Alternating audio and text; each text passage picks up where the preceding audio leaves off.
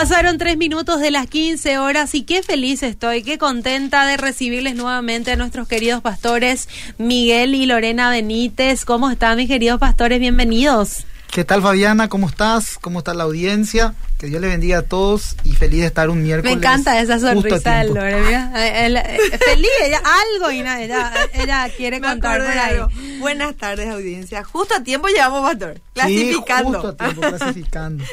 Bueno, estaba contándole a la audiencia al inicio del programa. Quiero, eh, desde ya les invito a que se conecten con nosotros. Estamos en Facebook en vivo.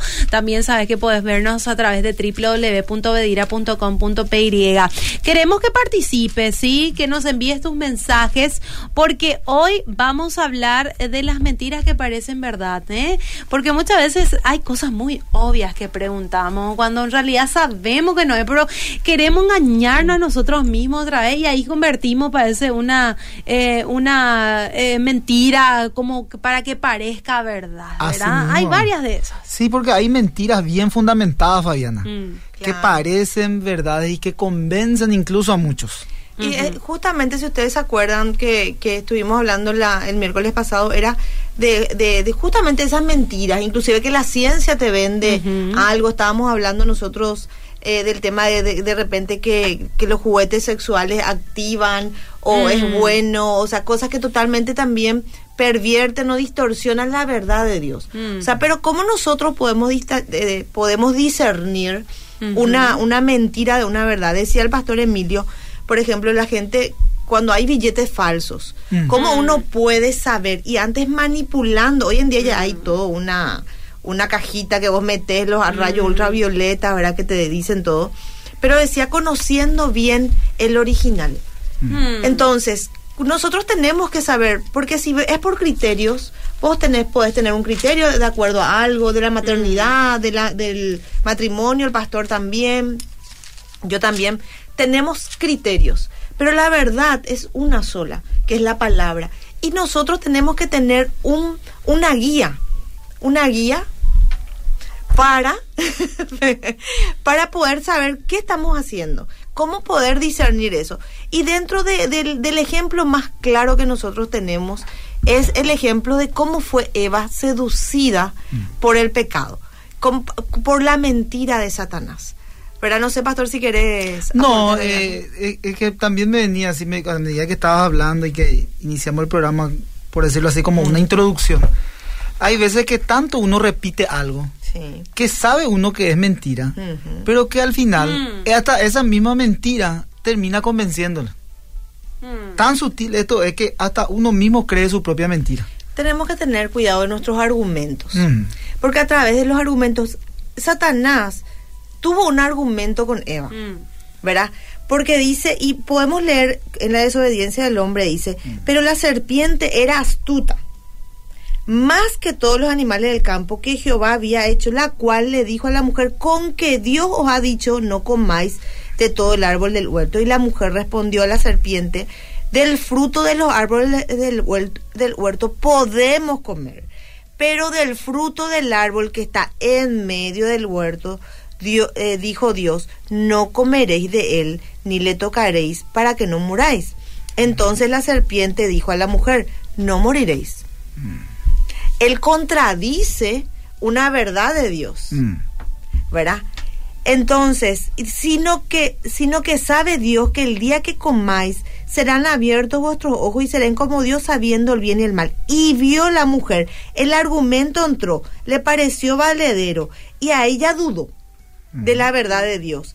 Y vio la mujer que el árbol era bueno para comer y que era agradable a los ojos y árbol codiciable el pecado o la falsedad no se va a manifestar como algo que uno va a repudiar. Mm. Porque si no, con nadie nos vamos a pecar. Mm. Así es. Y vos utilizaste una, una, palabra. Esos argumentos, Lore, son fundamentales porque los argumentos utilizamos para justificar generalmente un estilo de vida. Entonces, ¿Qué te quiero yo decir con esto? ¿Cuáles son las verdades y las mentiras? Son argumentos que usamos para tratar de justificar nuestro estilo de vida. Son nuestras propias verdades las cuales nosotros tratamos de ir en contra de la verdad escrita en la palabra de Dios. son argumentos, también excusas, y cuando son confrontados por la verdad bíblica, es cuando causa un efecto en el hombre, en la mujer. Entonces, esos argumentos son fundamentales. La absoluta verdad, por decirlo así, porque cada uno también tiene su verdad. Y esto nosotros escuchamos, esa es tu verdad, esta es mi verdad. Entonces, ¿cómo filtras esa verdad? La verdad vos filtras con la palabra de Dios, la Biblia, la que declara que te hará completamente libre. Entonces, la máxima autoridad del creyente debe de ser la verdad. ¿Cuál es esa verdad? Es la palabra de Dios. Me, me, me gusta mucho está en el contexto de lo que estamos hablando. En Romano, en el capítulo 1, habla de la decadencia del hombre, específicamente también de la desobediencia del hombre y cómo el hombre se fue pervirtiendo y degenerando en todo aspecto. Acá habla justamente del degeneramiento, diríamos, moral, ¿verdad?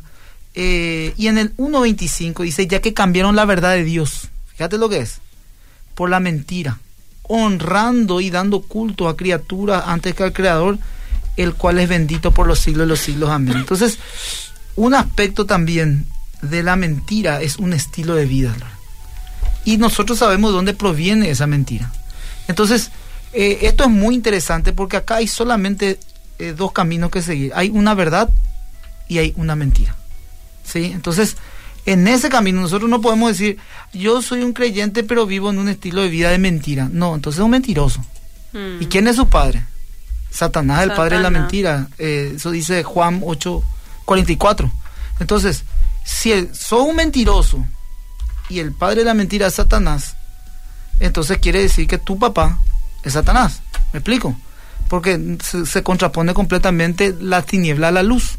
Esto es la luz o las tinieblas. No hay áreas, grises en estas cuestiones. O es verdad o no. No hay mentiras sutiles tampoco ni tampoco mentirillas. Ni piadosas. O mentiras piadosas. No, la mentira es mentira y es un mm. pecado.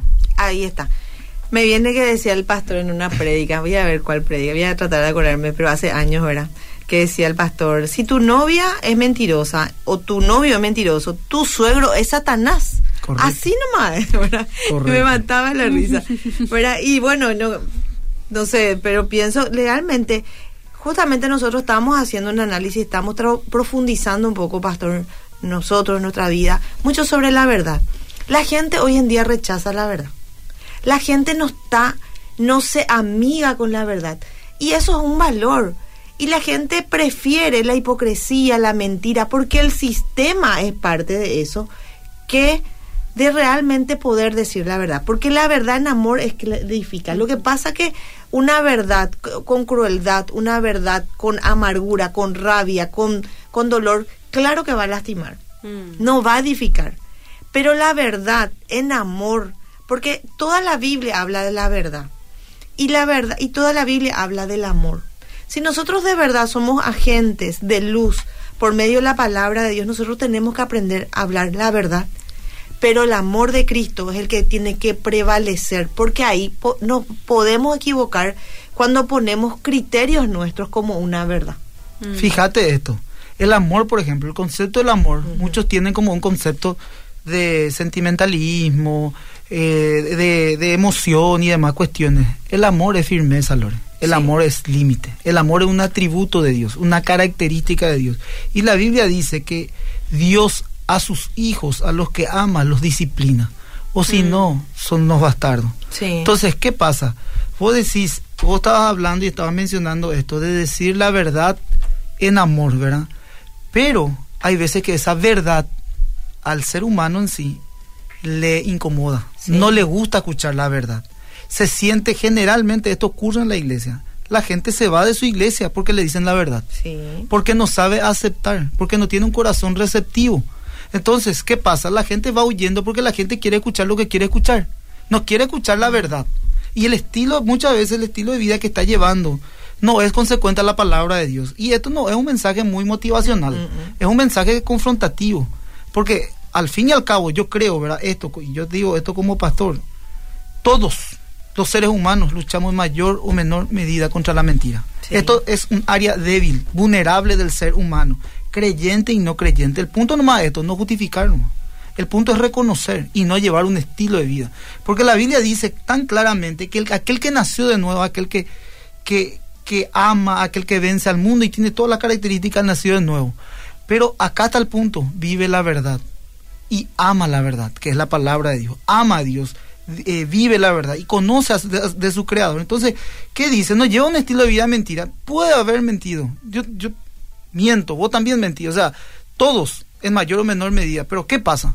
Reconoce tu pecado, te apartás, reconoce tu debilidad, reconoce tu lucha, le pedí a Dios, confesar tu pecado y alcanzar misericordia, pero no llevas un estilo de vida de justificación tratando de tapar o tratando de vivir una vida de hipocresía. Lo que pasa, eh, me, venía mientras estábamos estudiando esto, pastor, eh, el hecho de, de la corriente del mundo.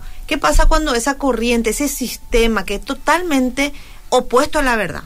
Acá hay dos vertientes nomás, o hay una mentira o es una verdad.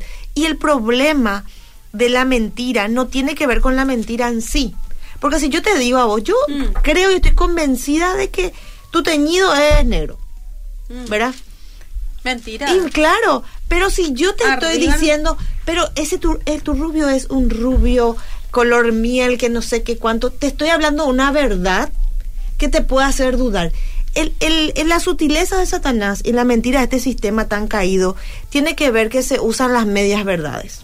Mm. Nunca es una verdad de, de, de, de, así en sí. Entonces, por ejemplo, la palabra nos insta a que nosotros cuidemos la pureza de nuestro corazón, la pureza de nuestros labios, la pureza de la intimidad.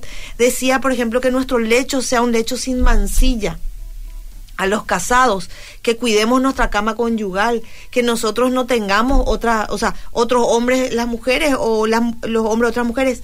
El mundo es, podés, que total vos, por ejemplo, los hombres, culturalmente el hombre cree que puede, puede darle like a los a las chicas, a las modelos con bikini. Él no está haciendo nada, es un simple ah, like. la señora se siente mal por el like ajeno, Y decime si no es una realidad. Oh, hay el argumento este que yo mencioné, eh. chatea con otras chicas y dice, el marido, yo no tengo nada con ella, solamente estoy escribiendo. Claro. Yo no me mm. relacioné, yo no se mandan corazones. yo no tengo, yo no tuve intimidad con el pastor, te mm. dice. Yo creo que es todo tan sutil y exageramos. Entonces empezamos, ¿verdad? Es que exagerado que es todo. Mm. Mm. Ay, qué exagerado. Eh, tenés que, o sea, qué lindo poder experimentar el sexo que Dios creó con tu pareja, con tu esposo. Que, que salgan fuegos artificiales, que eso era mínimo nuestra expectativa. a mí en serio, en serio, lo, mm. disculpadme este corte, estoy pensando. Eh, en serio me hacía creer. Yo estaba a punto de decirle, pero yo me voy a sentar y yo hago consejería contigo. y vení vos el pastor, ¿verdad? Porque te, te trata de convencer, me explico. Y es una mentira, o sea, está mal. Y lo que está mal, está mal. Me explico, está mal chatear con una mujer que no sea tu esposa. Está, mal. Está mal eh, hacer cosas que a tu esposa no le gusta o que a tu esposo no le gusta o viceversa. Está mal. Está, mal. Es mi amiga. Punto. ¿Para qué te casaste, papá? Nadie te puso una pistola en, en, la cabeza. O sea, y, lo mismo también para las mujeres. O sea, si querés tener una vida en libertad, la Biblia es clara. Dice, no améis al mundo. La primera carta de Juan en el, en el capítulo 2, verso 16, dice, porque todo lo que hay en el mundo, los deseos de la carne, los deseos de los ojos, la vanagloria de la vida, no proviene del Padre, sino proviene del mundo. Esas son cosas del mundo. Entonces, ¿qué pasa? Estas cuestiones, Lore, se inserta también, porque esas son las luchas que nosotros tenemos, la debilidad, se inserta en el ambiente cristiano también. Y es una mentira. Es clara la primera carta de Juan donde dice Juan, no amé al mundo ni las cosas que están en el mundo. Si uno ama al mundo, el amor del Padre no está en él. Ahí está. Y nosotros queremos traer las cuestiones del mundo a la iglesia. Y venimos, o sea, somos parte del mundo, venimos a la iglesia y queremos que la iglesia sin mancha, ¿me explico? Y que la iglesia tiene que congraciarse con el sistema del mundo porque si no voy a ser religioso. Así mismo. ¿Verdad?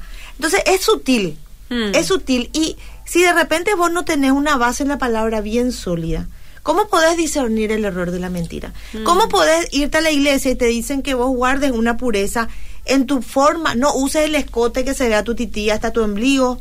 No. la vestimenta. la ropa muy ajustada.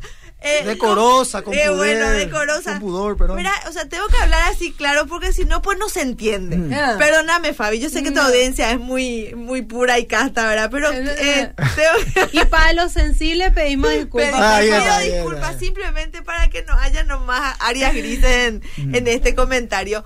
Y tu amiga te dice, pero está de moda, te quedó tan lindo, tenés un lindo cuerpo, tenés esto, tenés... El y em- crop top. El crop top. Y empezás vos a, a decir, a, empezás a cuestionar... Qué tema sensible este.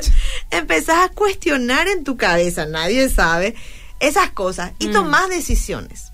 Pero es simplemente ser fiel a lo que la palabra dice. A lo- la, la Biblia hace 2022 años sigue vigente. Es que la algo. sensualidad está en la carne. Volvemos. ra- Nadie te dice que no haga ejercicio. Nadie es salud Nah. para el cuerpo. Está bien que te alimentes bien, que hagas ejercicio, que te prepare, Mm. que te pongas linda, que te pongas churro para tu esposa y para tu esposo. Qué espectacular está. Sí. Ay, pero eso no hace falta mostrar la mercadería para la gente. O sea, ¿me explico?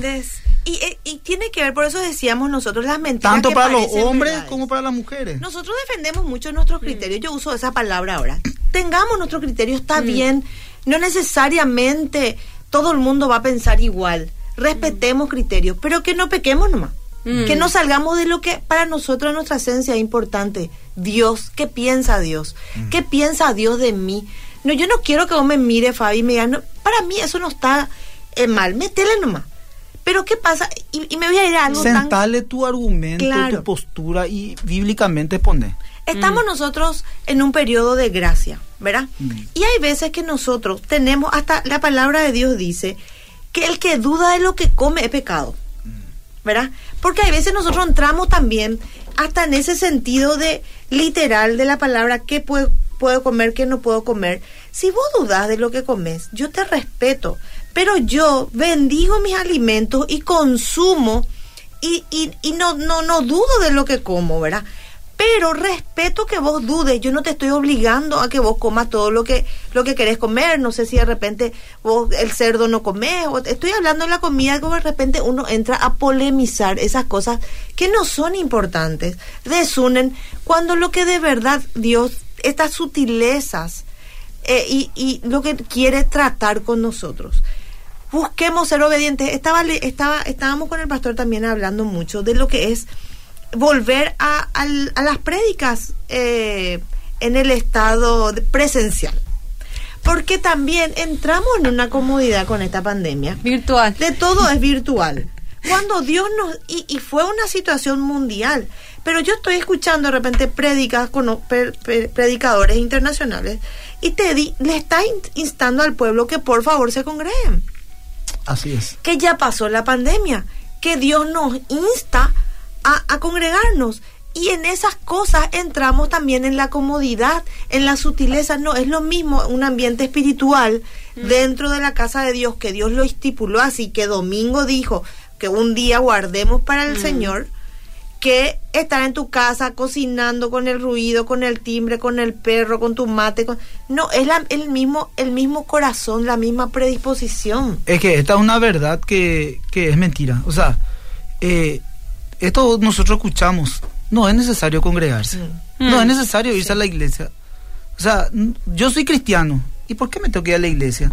Bueno, esa es una verdad para muchos, pero lo que no quieren reconocer es la importancia de congregarse. Y también la importancia de congregarse con una constancia, o sea, con una perseverancia para un crecimiento espiritual y un hijo que es un hijo de Dios. Esto, por ejemplo, es como si fuera que vos me digas a mí, bueno, ¿sabes qué, pastor? Yo quiero ser un médico. Y yo quiero ser un gran médico. Qué bueno, felicidades, pero yo no me quiero a la facultad, a la universidad, yo no quiero estudiar. ¿Cómo puedes querer ser un médico Mm. si no te querías la universidad y no querés estudiar? ¿Me explico? O sea, es a- prácticamente el sentido común. Yo puedo decir, yo soy creyente. No puedes ser un creyente si no tenés una iglesia, si no te, si no, Mm. si no te congregás con, si no sos parte de una congregación, si no estás identificado con Cristo. Y la iglesia primitiva misma, en su inicio, hacían de que las iglesias compartan la palabra de Dios, la oración y los alimentos en coinonía. Ese fue el crecimiento de la iglesia desde el inicio. Jesús se reunía con sus discípulos a estudiar, a- él se reunía a enseñarles a ellos la, misma palabra de Dios, la vida eterna que él, él- él mismo era. Y le mostraba también de los tiempos de oración, donde el Señor se apartaba, volvía, enseñaba. Y así vos podés ver desde los comienzos de la iglesia y también podés ver que los primeros cristianos se congregaban también el primer día de la semana. ¿Cuál es el primer día de la semana? Domingo. El domingo es del Señor. Domingo hay que ir a la iglesia. Domingo hay que congregarse. Muchos toman por costumbre otros días. Está bien, pero primeramente yo le digo, hagan todo lo que quieran hacer. Mm. Congréguense, vayan a la iglesia. Y después hagan lo que tengan que hacer. También esto yo establecí con mi familia, con mi hija, desde mucho tiempo atrás. Eh, yo les dije esto a Gaby cuando Gaby era eh, joven y demás cuestiones a mis hijas y hasta hoy les digo, y hoy nos vamos eh, de, la mañana, domingo a la mañana, culto en familia. No hay esa negociación. No, no. Mientras vivo bajo mi techo. negociar, pero no, hay negociación. No hay. Porque siempre escuchamos excusas, tienen que estudiar. Eh, domingo, pues, de la familia. Eh, domingo yo me dedico a mis hijos. Domingo el único día libre que tengo. Por eso justamente tenés que ir a la iglesia. Porque ese es el día que estableció el Señor para que vos te puedas congregar. Salvo también, ¿verdad? Digo, hay gente que trabaja domingo, entonces tiene su día mm, libre, martes, miércoles o viernes. Entonces, que ya una eh, fuerza, ya, ya una circunstancia que está pasando que por laboralmente trabajan en el shopping o en algún lugar no pueden congregarse. Claro, pero aprovechar para irte a la iglesia. Aprovechar el tiempo que tenga para irte a la iglesia. Me viene una sutileza, pastor, ¿verdad? Mm. No, no, hay que atraje versículos y todo eso. Por ejemplo, la palabra de Dios dice en Gálatas que los chismosos no heredarán el reino de los cielos. Y da una lista. Mm. Pero de repente nosotros como, porque estamos hablando de las falsedades, de los argumentos que nosotros tenemos en la mm. cabeza que no están acorde a la verdad bíblica. Entonces venimos, yo te cuento algo, pero para que ore te cuento. Ah. Entonces vos también querés saber por qué es lo que hay que orar. Y prestás también... Contame. contame. Y entramos en un y hasta en esa sutileza entra Satanás. Y dice la palabra que nosotros no tenemos que tener portillos abiertos porque la serpiente entra. Pero querés saber. Sí, querés. Nosotros las mujeres nos encanta. Pero ¿sabe qué? Pecado. De la... Pecado, eh, pastor. Pecado. Tan y, no, y las, eso pues lo que pasa. Examinemos. Yo creo que este es un tiempo donde el Señor también nos está llamando, les nos está mm. llamando a su pueblo. Él quiere esa iglesia santa. Él quiere esa iglesia pura, blanca. Y realmente nosotros tenemos que pelear esa buena batalla de la fe mm. con esos argumentos primeramente nosotros que conocemos la verdad para enseñarles también a los demás y a, los que están oyendo cómo luchar cuando cuando cuando Jesús fue tentado en el desierto él después de pasar 40 días ¿qué hizo Satanás? ¿con qué le tentó? le tentó en su en su hambre le tentó mm. usó versículos si, si vos sos Dios, usó su identidad de hijo de Dios con un versículo. No vayan a pensar que, que no vas a tener... Hay mucha gente que peca y tiene su versículo de apoyo para pecar tranquilo. Mm. Es sutil todo. Entonces lo que acá desnuda es nuestro corazón que está envanecido o sigue sujeto a áreas o rincones mm. que, que, eh, que ¿cómo se avala lo que el mundo enseña. Vamos a ver qué dice la audiencia. Acá dice, buenas tardes, gente hermosa, excelente esta radio, qué grande. Así para resumir, es increíble cómo Dios siempre habla por medio de ustedes. Lluvia de bendiciones para ustedes. Les saluda Pedro, acá laburando en Bol, dice. Ah, qué bueno, Pedro, saludos. Acá dice, pero para la soltera deben estar churras, o si no, pico, ¿cómo van a encontrar? Dicen, va ella, el novio. Pero, pero yo amo las mujeres que sean coquetas. Yo les insto a las mujeres que se pongan su labial, su rímel, que estén así presentables. Claro, es importante. no mostrar. Es, mujeres. Pero atiendan bien, es importante. Pero no te vas a casar con el cuerpo. No. Te vas a casar con su carácter. Mm. Entonces, escucharle. Mm. Me explico. Al, al, al, al, galán, a la señorita, escúchense primero. Porque de repente son muy churros y lindos. Y para la, la imagen también pero muchas veces no resulta. Ah, Fabi, vamos a hablar acá, las mm. cosas como son. Hoy estoy así, mm. las cosas como son. Cuando nosotros, eh, cuando una mujer, vamos a generalizar, cuando una mujer se, se viste, de, mm. de verdad, verdad, no sé, no sé. Nosotras somos muy vanidositas. Sí. Y nosotros nos vestimos para que Fabi vea, por ejemplo, te va al gimnasio. Hablo del crop top, que está de moda Te va al gimnasio, pasas dos horas haciendo abdominales, te marcaste, no comes pan, no comes azúcar, no comes tortura china, perdiste la alegría. Y después te pones tu crop top. Mm. ¿Quién es la persona que te dice qué lindo, mira un poco tu panza, mira un poco qué lindo. Las mujeres. Sí. Nosotros entramos en una competencia, por eso que es tan sutil. Otra vez, no es lo el tema para eh, entre nosotras el El problema. crop top es el tema. El Ah, crop eh, es un la moda que La- incom- o sea, no pero viste que se ponen el saco encima entonces eh, Ah, ahí no digamos, se ve tanto la pancita ¿entendés? y esa es una media verdad también no no no es así yo por eso no estoy de acuerdo con el Eh, top. No, no, por Es- eso. le, le condeno ¿Qué al necesidad? Lo peor ¿Qué que se inventó para qué? Pero hoy en día, pues la piel vende. Mm. Todo- la moda es mostrar transparencia, escote, ¿verdad? Entonces, eh, ¿pero por qué? ¿Qué es lo que querés mostrar? ¿Para qué? ¿Cuál es tu motivación? que el otro Que el vea otro que, vea. que bajaste de peso y que tenés marcado el abdominal y Pero te produce más alegría, eso llena el corazón, te da contentamiento. Es otra vez mentira. no Todo es mentira, Ran. Mm. porque después vas a subir Y de- dice Eclesiastes. vanidad de vanidades. vanidades Todo es vanidad y aflicción de espíritu. Díganme si no es así. Es así. Es así.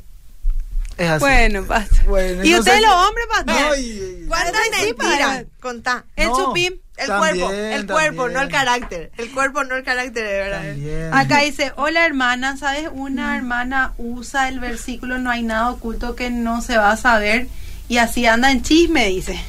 Ay, Dios mío. Eh, bueno. Argumento tiene la gente. Y bueno, Ay. este, la gente se ríe acá, No. envía eh, emoticones acá, Sí. full eh, está pastor. No, y lo que pasa lo... es que muchos los hombres también versean, se venden, Mm. el famoso vende humo, ¿verdad? Eh, y después al final te le, le conoces y, y no es todo lo que decía, ¿verdad? Entonces también se utiliza en esta estrategia. Quizá el hombre no mucho por el cuerpo, pero sí por la verba y también por otras cuestiones, ¿verdad?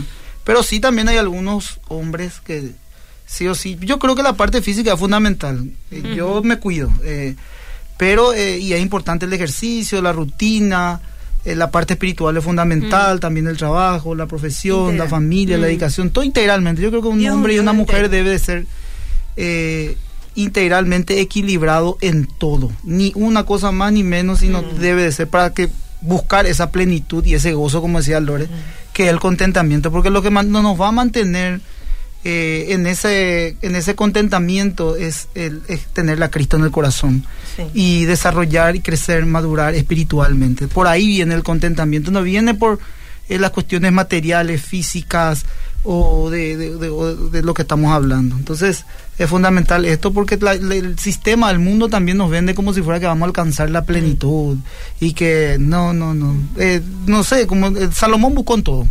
Salomón buscó placer en las mujeres, no lo consiguió, en el alcohol tampoco, eh, también en, la parte de los recursos económicos Tenía tampoco, era un era rey, un rey. llegó a tener todo y de tener todo entró en una depresión y en un vacío existencial. Ese es el mejor ejemplo. Uno cree que pudiendo tener algo va a poder satisfacer esto, o queriendo alcanzar algo va a poder satisfacer. Al fin y al cabo él dijo esto, teme a Dios, este fue el final de su discurso en Eclesiastes, teme a Dios y guarda sus mandamientos. Amén.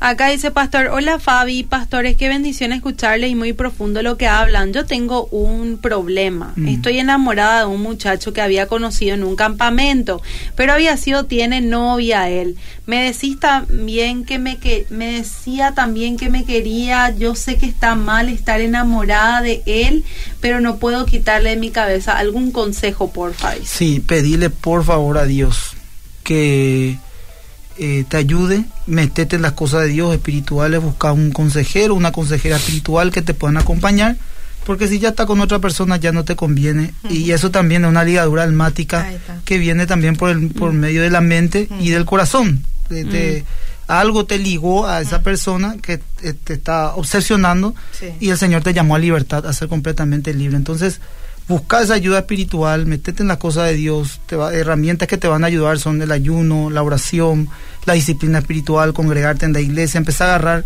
el ritmo, el, de, el estilo de vida espiritual para poder vencer esta- estas cuestiones que estás lidiando. Y que cuide sus pensamientos, que no piense en esa persona, porque Satanás es astuto, Satanás siempre trata de, de mentirnos mediante los pensamientos. Y realmente yo les voy, a re- les voy a recomendar algo a las solteras. Acá está mi ex soltera amiga Fabi también, que en su momento, él no pueden entregar su corazón hacia la ligera. Mm. Uno decide amar, uno decide no amar. Es- amar es una decisión. Vos decidiste creerle a este muchacho y vos decidiste quererle y por eso te ligaste. La- el alma está ligada con las emociones. A Dios le interesa que nosotros crezcamos en espíritu y en verdad. Y nosotras caemos en esa, en esa mentira también de nos, nos dejamos ilusionar y estamos, imagínense que si esta persona que tiene novio se va a casar ya es prácticamente ya, porque el noviazgo es una antesala prácticamente al matrimonio, ya se va a casar y ella está pensando en otro, orando que lo por que otro. pasa es que en ese estado, ¿sabes qué es lo que pasa, Lore? Uno también eh, le gusta estar. Mm. Por eso que tiene que renunciar ella. Por eso decía, buscar en oración seriamente, un compañero, una compañera de oración, que, que se dejen ministrar por el Espíritu Santo. La palabra de Dios vence los dardos de fuego del enemigo, todo lo que está instalado en la mente y en el corazón, las emociones, y que renuncie a eso, que ella misma, delante de Dios, renuncie a todas estas cuestiones, a este, este, a este hombre, ¿verdad? Y toda la perversidad que también puede tener en la mente y en el corazón, y que el Señor le dé esa libertad. Y aparte en la obediencia hay bendición, Claro. ¿verdad? Y la palabra de Dios dice que hay que cuidar el corazón porque Él determinará el rumbo de tu vida, Amén. ¿verdad? Y al tomar esa decisión sabia, esta hermana, ¿verdad? De, de, de, de soltar todo aquello que le liga a, esa, a, es. ese, a ese hombre, ¿verdad? Que le gusta, yo creo que Dios va, va, va, va a llenar de bendición también su vida. Bueno, pastor, eh, nos estamos yendo. Para Perfecto. resumir algo, pastor, Yo quiero un versículo ¿vamos a continuar la próxima semana de lo mismo o vamos Como con quieran, otro tema? como que te escriban Sí. y nosotros lo que digan vamos a traer. Sí. Eh, mira, Efesios capítulo 1, Fabiana dice en el versículo 13, también vosotros habiendo oído la palabra de verdad, el evangelio de nuestra salvación, y habiendo creído, fuisteis sellados con el Espíritu Santo de la promesa, que es las arras de nuestra herencia hasta la redención de la posesión adquirida para alabanza y gloria. Nosotros escuchando la palabra de verdad, el evangelio vuestra salvación y creído, fuimos sellados por el Espíritu Santo. Las personas que viven en la verdad, Fabiana, en el evangelio, están selladas por el Espíritu Santo. ¿Qué te quiero decir? Cuando vas a comprar un terreno, Fabiana, el terreno, eh, vos compras el terreno y vos tenés que cercar ese terreno. Nosotros los cristianos somos propiedad del Espíritu Santo, propiedad de Dios. Entonces, ¿qué hace con nuestra vida? Nos cerca de todas estas influencias malignas, específicamente y puntualmente de la mentira. Y, esto nosotros hacemos por medio de esa luz, identificar las tinieblas, la oscuridad y la mentira y hablar la verdad. Así mismo, dice también la palabra en 1 Juan 1.6, dice, si decimos que tenemos comunión con Él, pero andamos en tinieblas, mentimos y no practicamos la verdad. Y esto es lo que necesitamos pedirle a Dios, ayuda y asistencia. Necesitamos pedirle al Espíritu Santo, como decían los puritanos, guárdame del engaño para que me hagas vivir en la verdad, del mal. Ayúdame a caminar en el poder del Espíritu. Dame más fuerzas de fe en las verdades eternas. Amén. Qué tremendo, pastores. Y bueno, el próximo miércoles volvemos a hablar. ¿Sí? Sí, Nos vemos el próximo continuamos. miércoles. Saludos.